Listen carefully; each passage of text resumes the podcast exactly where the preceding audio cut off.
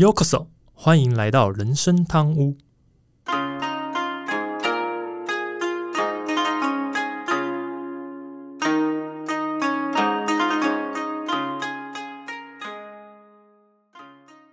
话说今天录音的时候是二月四号，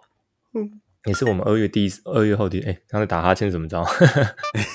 被发现了。对啊，小小声的我就听到，哎，好。也是我们二月后第一次录音啊，所以其实我不知道听众觉不觉得很快，二零二三年很快就过了一个月，十二分之一已经消失了这样子。嗯，对啊。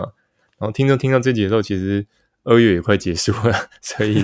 所以是六分之一快结束了这样子。对啊，真的时间是过得很蛮快的，所以不知道听众自己的感觉是怎么样。那。最近的话，就刚跟阿忠在闲聊嘛，其实我们也开始在思考今年要安排出国的事情啊。对啊，那我们就 等到时候，呃，如果我们也决定要什么时候出国，然后一些想法之后，有空我们也分享给听众，让听众做个参考。然后，如果我们出去玩回来，呃，在录音呢，我们也可以录一录我们去这一次出国后回来感觉，因为毕竟。中间隔了，呃，我们本来上一次是二零一九年去嘛，二零年没去嘛，四年，大概四年左右的没去日本，我觉得应该感受跟什么应该会差异蛮多的。除了觉得很开心，因为就好像饿了很久吃到饭的感觉一样，很久没去，突然去，除了开心之外，我觉得不同的感受应该也是会存在的这样子。嗯哼，所以就等我们跟阿忠讨论完要去哪玩。怎么去玩？去哪玩？什么时间点之后再跟大家说，这样子。嗯，好，那我们今天直接切入正题啊！大家好，我是 Andy，我是阿忠。这集上线的时候，很快又要准备放四天假，因为月底有个四天假嘛。那我不知道听众的安排是什么呢？之前在录音的时候，那时候有提到说那个电影《阿凡达二》，我也不知道听众是否有去看。不过现在，呃，我不知道还还有没有上映啊，所以。我是想白想说还没看过，建议赶快去观赏，但是我不确定现在还有没有在线上，所以听众听到这如果发现已经下片了，真的对不起我，我真的算不准他什么时候会下片。对，但是我自己在看一些 YouTube 的介绍时候，听说导演好像已经开拍第三集了，而且也透露出相关第三集的一个新的种族，因为第一集跟第二集种族有不同嘛，第三集好像又有一个新种族。所以这边真的是感觉《阿凡达》好像后续会有蛮多内容可以看的。那听众如果还没看，赶快建议去看。但是如果不想要在廉价去人挤人看电影的话，也可以选择在家追剧啊。反正这个 Disney Plus 跟 Netflix 安装好嘛，想看什么美剧和日剧都可以。阿凡达第三集该不会也是十年后的事情了吧？没有没有，听说已经开拍了，不会等到十年后。对对对对，是不知道啊，那个导演会不会磨磨磨磨又磨了十年？这个我就很难说，对啊？啊，不过刚才有提到像 Disney Plus 跟 Netflix 嘛，真的有这些影音平台好处就是可以随时随地的追剧啊。像前阵子我有去看到那十年前的阿凡达，我忘记是在哪个平台有看到了。嗯，对吧？他现在有上，说说不定再隔个这隔一阵子，第二集也会上了。等第三集出的时候吧。嗯哼，我印象之前你有跟我推说，呃，国家宝藏有影集，在过年的那段放假期间啊，我自己就把那个国家宝藏的影集追到跟播了。看完之后还不过瘾，就又重新回味了一下十年前左右的那两部 《国家宝藏》的电影啊，嗯哼，他才想起来说，哦，原来那个影集里面出现的那些角色，很多都是从电影里面来的，哦，像是那个 FBI 的那个主管啊，或者是电影里面的那个助手啦，莱利那位助手，对 对，然后哦。哦，原来其实这两部电影我在以前就看过，只是真的十年过去就忘光了，根本忘记 里面有哪些角色。之后大概主角的名字隐约记得，他就在影集里面有提到，想说好像是电影里面的主角，所以我就回去看了，对吧？但实际看下来真的，嗯，觉得哎，有这些以前旧的角色出现，就有那种系列延续的那种感觉啊。影集看下来的感觉，我老实说啊，就是一些 老套路，就是主角很强啊，后面有一个反派一直追着他，反派再怎么弱都可以追到主角，我也不知道为什么。但是如果真的喜欢解谜啊、寻宝题材的人啊，真的我还蛮推荐来看一看的。有吗？主角有很强吗？我怎么觉得主角一直，我不觉得他很强啊。算了，没这不重要。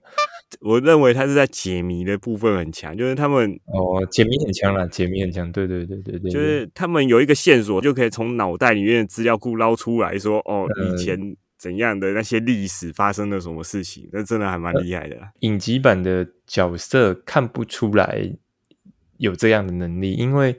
电影版的你能理解，是因为电影版的那个就是那个谁，尼克拉斯凯奇那个角色，他演的比较像就像是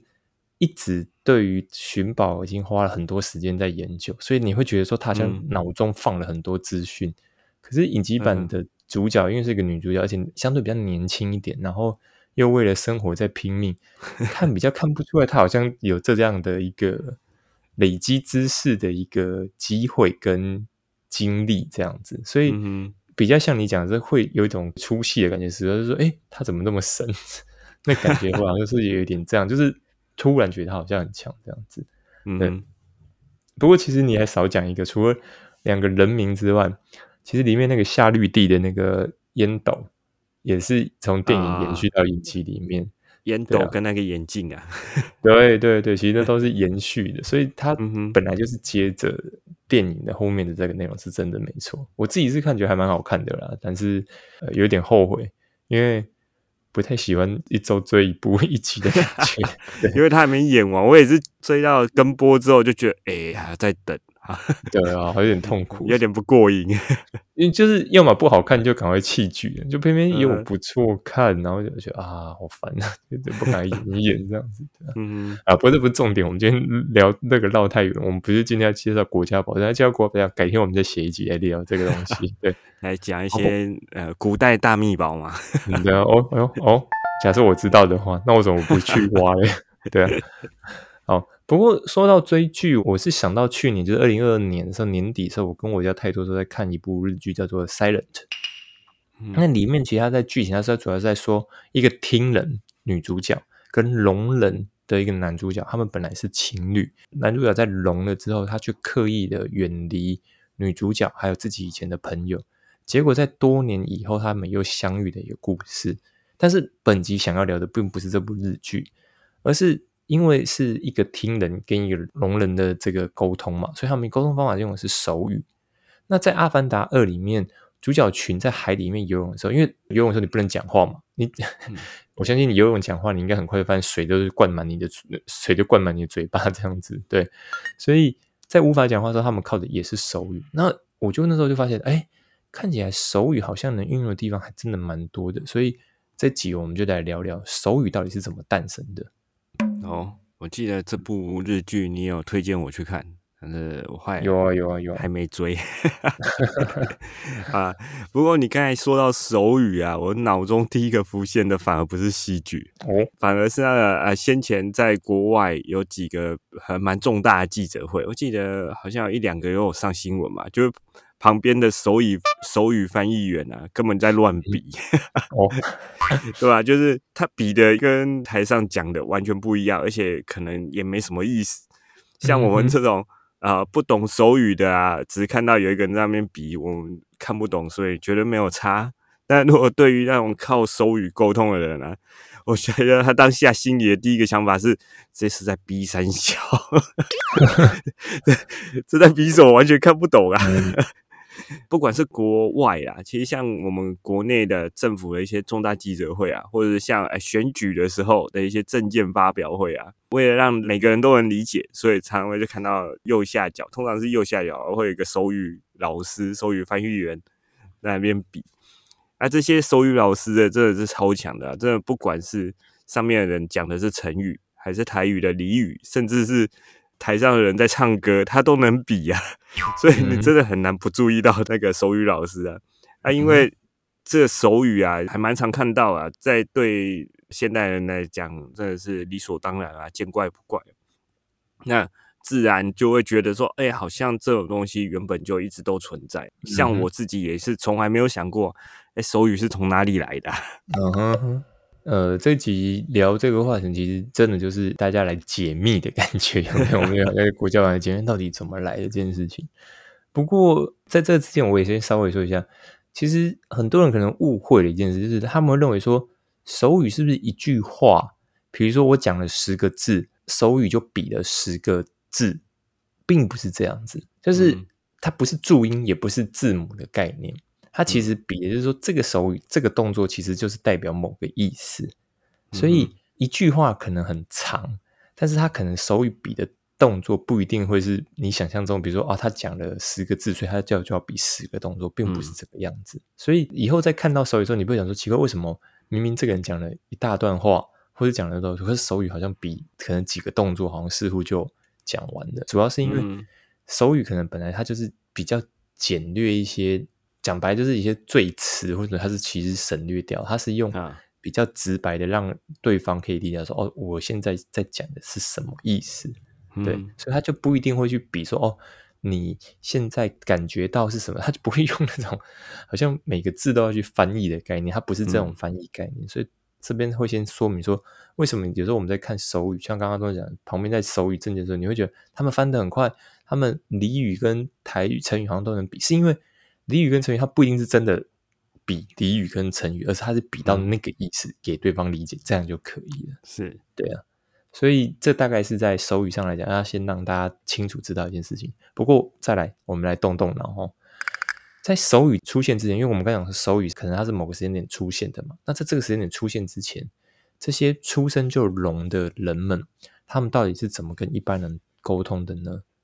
这个我不知道大家有没有想过，嗯。呃，我自己去查到，其实这个答案可能非常的残忍，因为这个答案就叫做不沟通。在古希腊的时代，其实受教育的方法主要就是透过声音做传达，就是利用声音传达，就是教对方说，哎，你应该做哪些事情或者什么。所以用声音是一个很自然而然的一个习惯。他对于当时的古希腊来讲，他们认为说这是一个最能直接象征灵魂状态的沟通媒介，所以。声音就是最重要的一个沟通的环节。所谓的文字，仅仅只是声音的影子而已。也就是说，文字只是把声音写成具象化的东西。对的，当时来讲，文字其实只是声音的一个怎么讲，算是附属品而已。对，所以啊，当时在古希腊的状态，所以古希腊有一个很有名的人叫做亚里士多德，我相信很多人听过这个名字。嗯，他在这个观点下，我们刚刚讲的这个观点下，他下了一个结论，他说。那些无法说话的人们是无法受教的，也就是说，在当时来讲，他们认为是说，一出生就聋的人，他们觉得这是一个白费功夫的一件事情。嗯，其实从另外一个观点来看的话，这样古代的那些聋人对跟外界沟通真的是有困难呐，因为当时也没有什么知识的手语可以学习啊。能够靠的就是本能的比手画脚，但是那个一定都是嗯。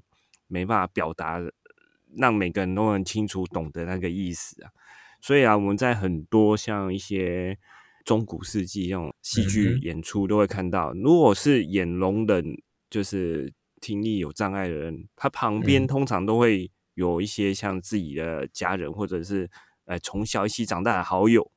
只有他们才看得懂他的比手画脚是什么意思，来充当翻译，才有办法跟其他人沟通啊。嗯，真的也不是说古代听不到或者是没办法讲话就是不能受教啊，其实也是可以透过其他方式去认知啊。但是真的要考量到像亚里士多德的那个年代，能受教育、能够识字的人大多都是贵族啊。像亚里士多德本身就是贵族，嗯哼，对吧？一般的平民百姓都不一定能够受教育识字的，更何况是聋人。而且那时候啊，他们连生存都有困难了，当然也不会花心力在教育这上面啊。嗯，所以啊，当时对于聋哑人士的这种看法啊，呃，先讲为什么很多人会把聋哑组合在一起，是因为听不到声音，他听不到别人讲话，大部分这样的人他就学不会说话，嗯，因为他不知道怎么发音嘛，嗯哼，他不知道怎么正确发音这件事情。那那天看了 Silent，另外一个是。的确有一些可能，他本来是正常的听人，后来变成聋人之后，就是可能因为生病或什么之类，变成聋人之后，照理来说，他其实他是可以讲话的，因为他可能他受过教育，所以他其实他是讲话是没问题的。可是他们也会渐渐不说话，原因是因为他们听不到自己讲话的声音，所以他们会害怕说：“我刚刚的那句话到底有没有讲出口，或是我讲出来的声音会不会太大声？”嗯哼，因为他听不到自己，控制不了自己音量嘛，所以有一些本来是听人的人，他变成聋人之后，他们也会渐渐选择不说话这件事情，嗯，使用手语，这是。一个我在看这部日剧时才发现，他说好像真的有些人他会变成这个情况，嗯哼。所以为什么我刚刚提回到点，就说为什么聋哑人士常常聋跟哑会放在一起？原因就是因为听不到声音，很容易不说话。即便以前他会说话，很多到最后也会选择不说话，这是很长的一个组合。这样子，这样对于聋哑人士这种看法，其实那时候就自然延伸到中世纪的这个基督教。那先天聋的人在中世纪，他们直接被视为是一个不完整的人，嗯，因此在他们的认知来说，就觉得说这个信仰也来自于听觉。为什么？如果你听不到声音，你就听不到别人在告诉你说这个宗教的这些信仰这些东西，他什么都听不到啊，所以更别说听到上帝的声音。所以这种看法就来自于神学家圣奥古斯丁。他引用罗马书第十章的句子：“未曾听见他，怎能信他呢？”这里的他指的当然就是上帝。嗯，那圣奥古斯丁在米兰遇到了一名聋人，他惊讶的发现说，这位聋人虽然听不见，他却可以用最原始的比手画脚来沟通，就是刚阿忠讲的嘛。有些其他是用比手画脚来沟通。后来他又听说说，哎，在意大利的某个地区存在着大量用手语沟通的聋哑人。他最后就撤销了自己的理论，就是前面讲的这个理论。可是这时候已经为时已晚。为什么？因为他之前把这个想法传递出去，也已经扩散了。所以当时对于聋人的这种看法，早就已经随着长久以来的历史而根深蒂固。所以他们就会觉得说，聋人就是不需要受教育，聋人就是学不会教育，聋人甚至没有信仰。为什么？因为他听不到上帝的声音，他听不到上帝的想法，所以他不具备信仰。那时候的最后一个概念，大概就会是像这样的一个情况。嗯，其实这也不能呃，不完全是这位圣奥古斯丁这位神学家的问题啊。因为这就从我们刚才讲的，从古希腊时候啊，就连亚里士多德也是这么说。所以这个问题真的是自古留下来的偏见啊。啊，所以认为耳朵如果听不到，这个人就是有问题、有缺陷的人。甚至他们会认为说，可能因为听不到，所以连智力都会有问题，根本没办法接受教育，然后也没办法跟正常的人一样的生活啊。以现在角度来看呢，呃，当时这些聋人等于就是被社会排挤的边缘人呐。啊，像聋人这种弱势团体啊。应该要给这些弱势团体一些什么呃心灵寄托，或者是实质帮助的宗教。这时候也都认为他们说啊，认为聋人听不见上帝，所以就弃他们于不顾啊。这等于是宣告这些聋人们啊，自己要自生自灭的。对啊，所以这是当时来讲，真的是一个很残忍。也就是说，为什么我刚最一开始问说，我不知道大家有没有想过，如果。这些人听不到声音，大家怎么跟他们沟通？在那个时代，真的选择就是不沟通了，因为沟通是没有必要性的。大家都觉得自己没有必要花这些时间跟他们沟通。是那究竟这个事情什么时候就会转变呢？其实是在西元一五五零年，一名西班牙的贵族胡安·费尔南德斯，他前往修道院。他那时候他主要是想提到说，自己生的两个孩子全都是聋人。那由于当时这个社会观感的问题，所以他担心儿子可能会因为无法与人沟通而失去这个继承爵位的权利。因为我不知道大家知道，其实我自己是比较知道英国的，西班牙我不是很确定。但是因为爵位这东西，有的可以继承，有的不能继承，就是只可以继承父父亲的这个爵位。可是如果今天你犯了一些事情，或是国王，或者说王室。认为你不具备这个资格的话，你可能就会失去你原来的爵位。而失去爵位最大问题是什么？可能你家族本来获得的一些权利，或或是甚至可能讲的更夸张，一些你可以有稳定收入的金钱或土地这些相关都不存在了。所以对于这些贵族而言，他们大概会在意说：，哎，我的孩子如果未来不能继承我的爵位，我这些的福利，甚至我的子子孙孙可能都失去这些优势。所以他那时候他听到说：，哎，发现到说修道院里面有一套所谓的特殊的沟通方式，它可以使人在无声的环境下交流，那就是当时修道院最常使用的手语。所以其实手语在整个修道院系统里面很常见。那早在西元四世纪前。其实这个西陀会修道院就要求无声与沉默的生活。那为了在无声的环境中沟通，所以当时修道院就便发展出一种手语沟通的方式。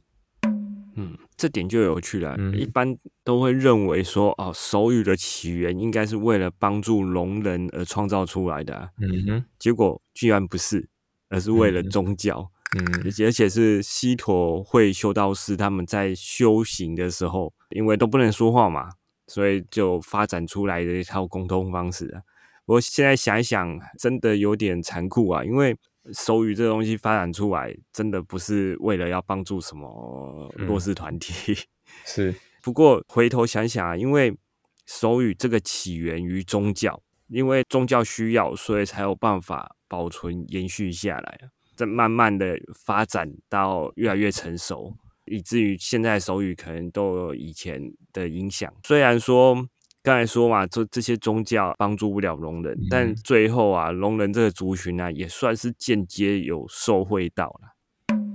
哦，其实我们之前聊了很多集，包含我们聊台湾的这个宫庙的事情。如果听众还记得，记得我们前几集在聊咖啡这件事情。其实你都会发现一个还蛮关键，但不止啊，我相信还有别的技术都有提到。嗯，呃，听众可能会注意到说，还蛮特别一个点是，人类在发展的过程中，因为宗教的影响，甚至说因为宗教而去开发或是加速或是传递一个什么样的资讯，其实都跟宗教息息相关。嗯，是啊，主要是因为当时在很多时间点，其实。人类对于生活，对于什么样的可能一些压力或是不满，取而需要依赖宗教，取得信仰之后，说老实话，在这个时间点，很多的资讯传递，或者很多新奇的事物的传达，或是怎么讲扩散，从宗教反而是最快的。嗯，是。那这里也包含的是我们刚刚讲的手语，也是这样的一个状况。所以当时有一名这个本笃会修士。叫做德莱昂，他就接下了刚这个胡安·费尔南德斯的这个任务，他开始按照修道院的一个方式，用手指拼出的字母教导小孩。而最让人讶异的是，他竟然成功了，这两个小孩都学会如何阅读跟说话。其中一名不但会说话，甚至还会在修道院唱歌。所以啊，修士就写到说：“我教他们如何读和写。”计算、祷告、做弥撒，了解基督教教义。其他人教拉丁文跟希腊文，此外，他们还熟知西班牙跟其他岛屿的历史。嗯，真的不得不佩服这位修士啊，真的超强的。教导聋人，在当时真的是可以说是啊，史无前例啊。要怎么教？要如何教，都是完全是靠他自己一个人摸索。嗯，不仅仅是教会这个识别文字啊，后来还教会说话嘛，嗯，甚至还能唱歌。这个有多困难呢？其实大家记不记得啊？我人生当中只要有一集有聊到语言的那一集，嗯哼，里面有说到啊，说学习语言啊，黄金时期是零到六岁，嗯，这个就是所谓的母语学习啊，嗯，一旦过这个黄金时期啊，那个开关。没有打开的话，无论之后受到任何方式的刺激啊，都很难跟学习母语一样的自然。嗯哼，而且啊，难度会增加很多。所以啊，当时不知道这两个小孩是在哪时候开始接受这位修士的教育，但是能把他们从零完全没有语言的这种世界啊，拉到能够有语言，至少能够识字，甚至能够说话的这个世界。这个成就，我真的觉得是值得赞叹的。真的，这这是非常恐怖的一件事情，因为这个我所谓恐怖是指的是说，这是一个前无古人的一个挑战啊，对啊，因为大家从来都没想到说，让聋人可以学会语言，甚至他们可以讲话，我相信很多人一定不能理解这到底是，嗯甚至可能就像我们在看魔术一样嘛，哇，你现在让他会说话那种感觉，对啊，好像下的魔法一样的感觉。是啊，甚至说当时会不会认为是神机，搞不好也会，好有可对啊能哦。对吧、因为上帝眷顾神机之类的这样子。好，不过因为其实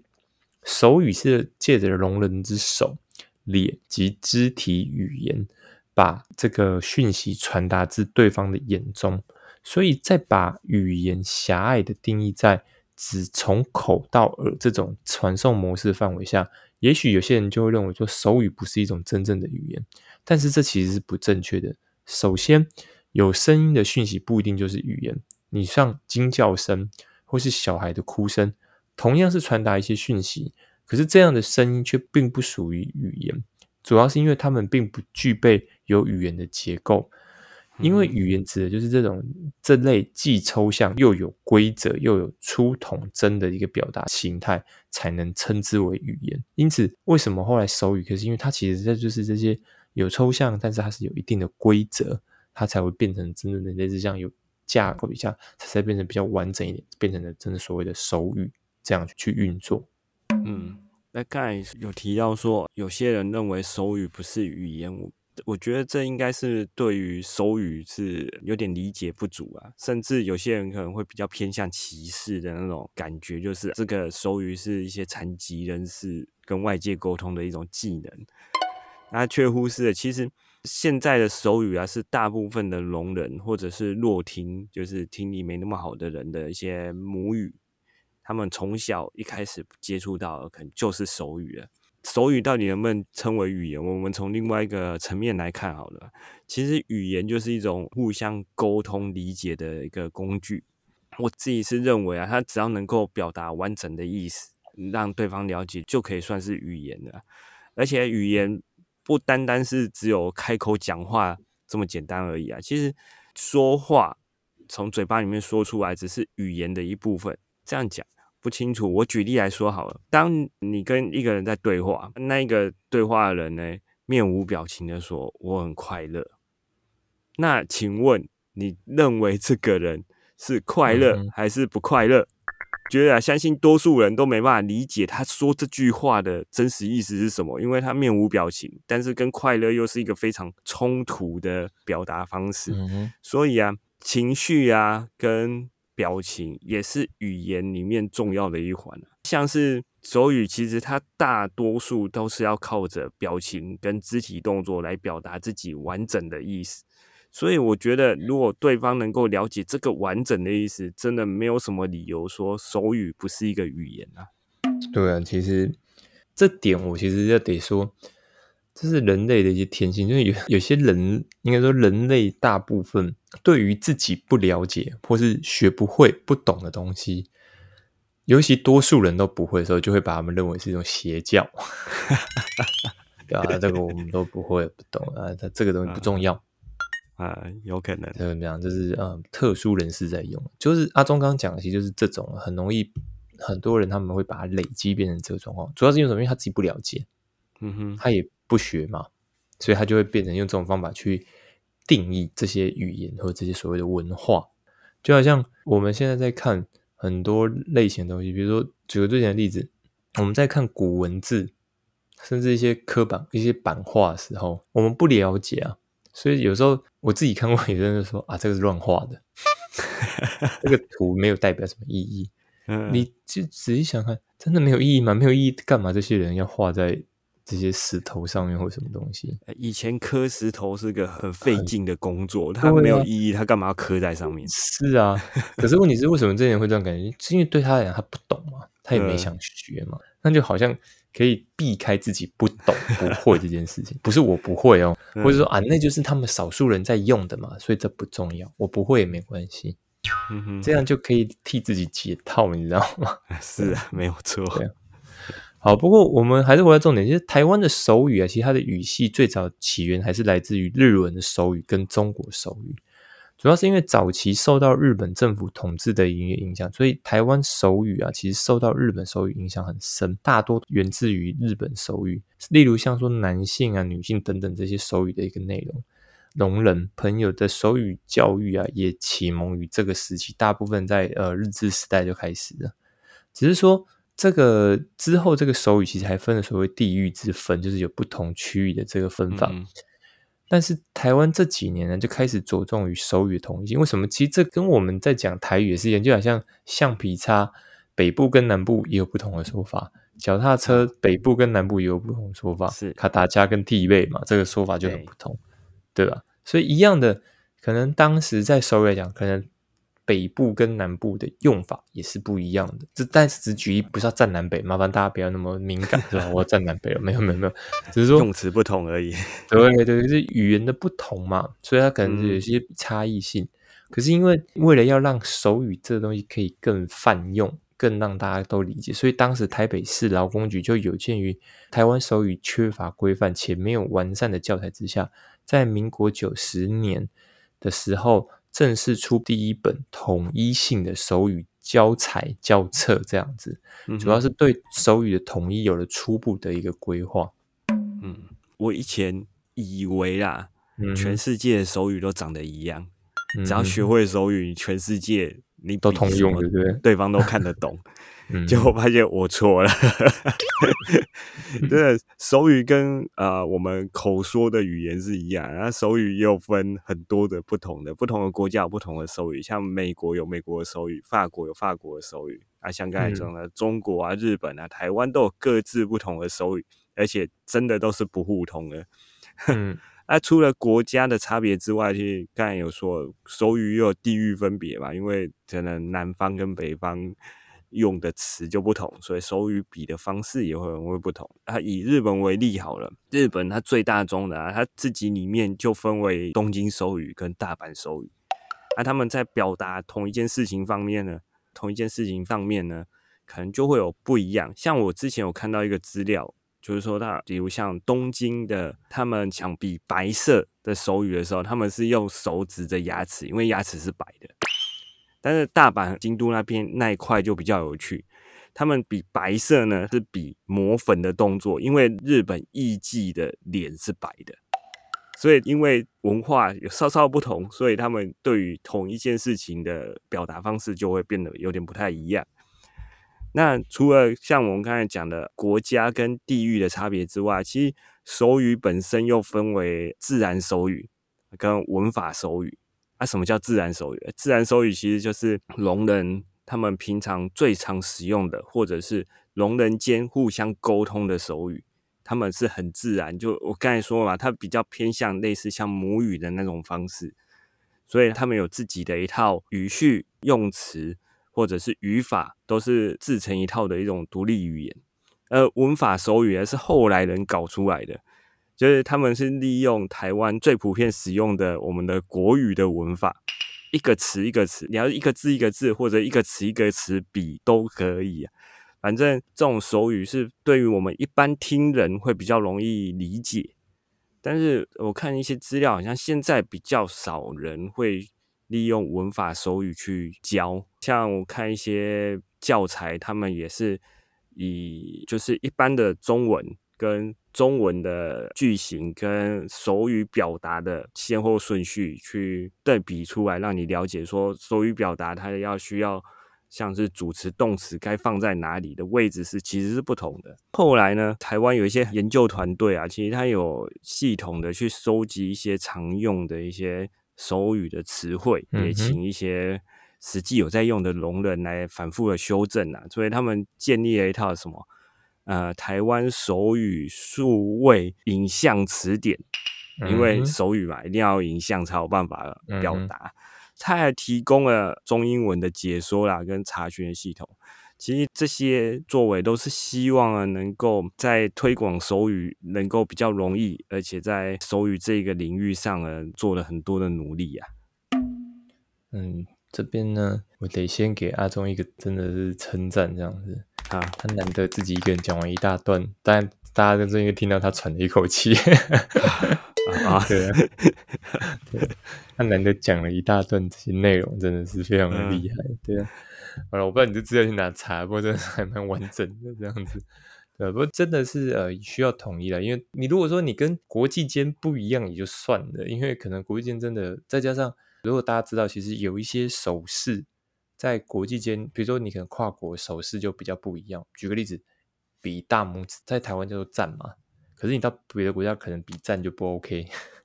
有的国家认为这东西是不好的。哦，跟中指一样的意思吗？对对，我忘了，但是有的有的国家认为比赞是不 OK 的，嗯，这样子。所以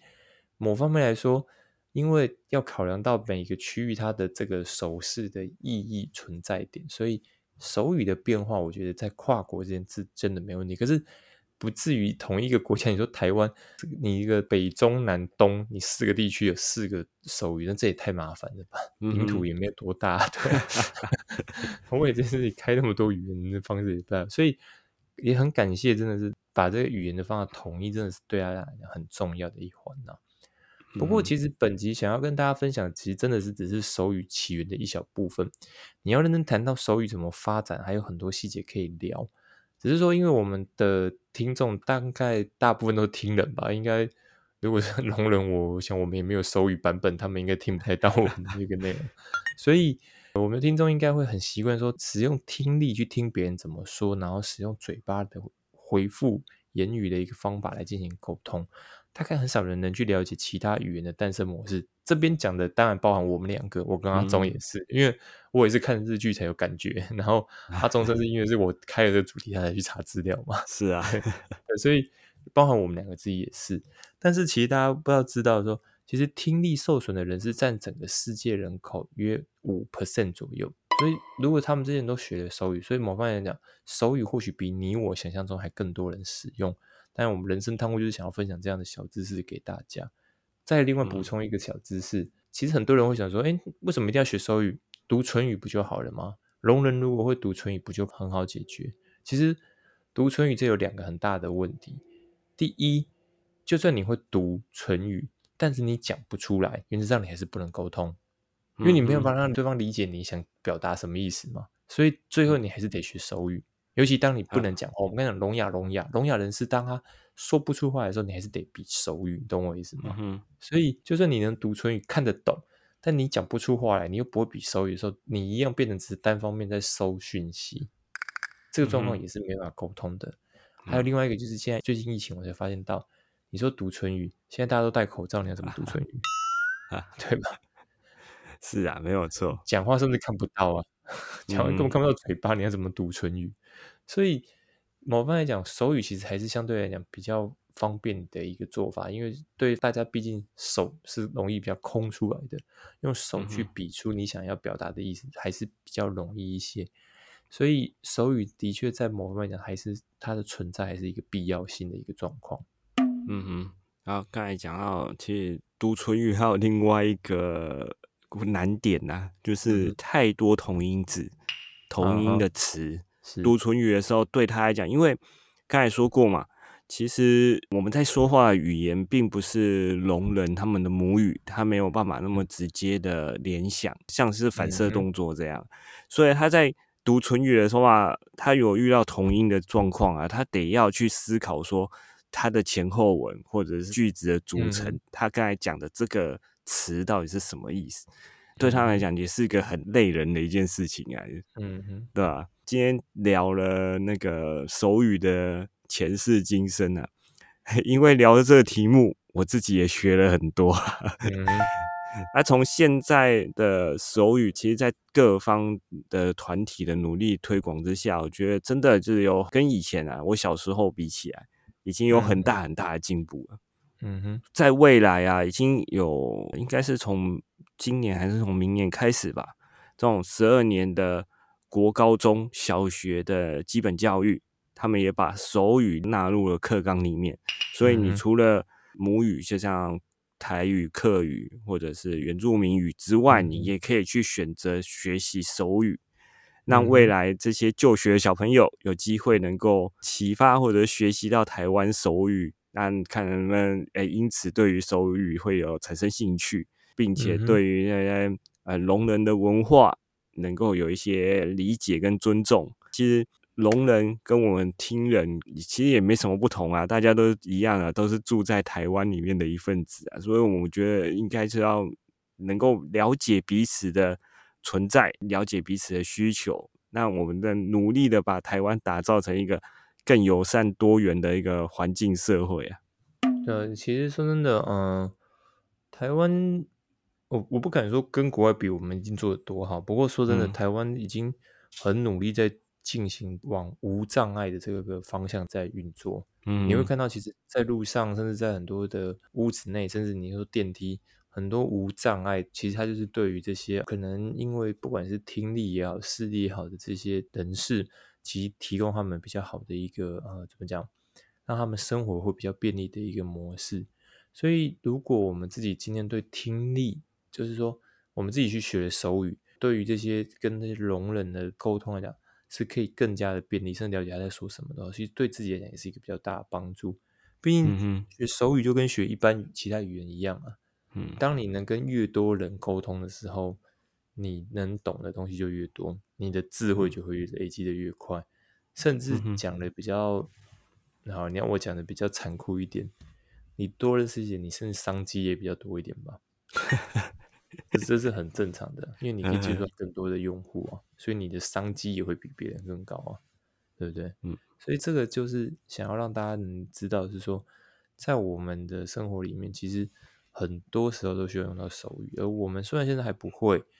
有机会我们也可以去学学简单的手语。像我看完那个 Siren，我就会学几个日文的手语，所以就比较简单嘛，就学一下日文手语是什么这样动作。对，所以这就是。我们可以去自己学会学习这些相关的内容啊，慢慢慢慢的，让我们在跟其他人的沟通上面增加便利性。而且就这样提到，其实手语也不只只是为了听人跟聋人的沟通，或是聋人跟聋人的沟通，还有另外一个重点是在某些重要时刻，其实手语也可以发挥它的作用。例如在水中，或是说在不能出声的空间，这种情况下，其实说真的。手语都有它一定的效果。如果真的像阿忠刚刚讲的，未来十二年的这课堂会，我是觉得还蛮期待的啦。甚至我自己也会想说，哎，如果有机会，也可以来学学手语，也是一个蛮不错的一个一个选择。这样子，嗯，好了，今天节目差不多这边，我是 Andy，我是阿忠。如果你还有任何想要跟我们分享或讨论，都欢迎透过主页资讯里面有个回馈网站链接信箱、粉丝 IG 私信留言给我们哦。因为目前开放小额赞助，听众如果喜欢我们节目，希望能赞助人生贪污，让 Andy 和阿忠做出更多优质内容。如果使用 Apple 拍听众，请你不能给我们评价，让我们得到鼓励。好的，我们下周见，拜拜，拜拜。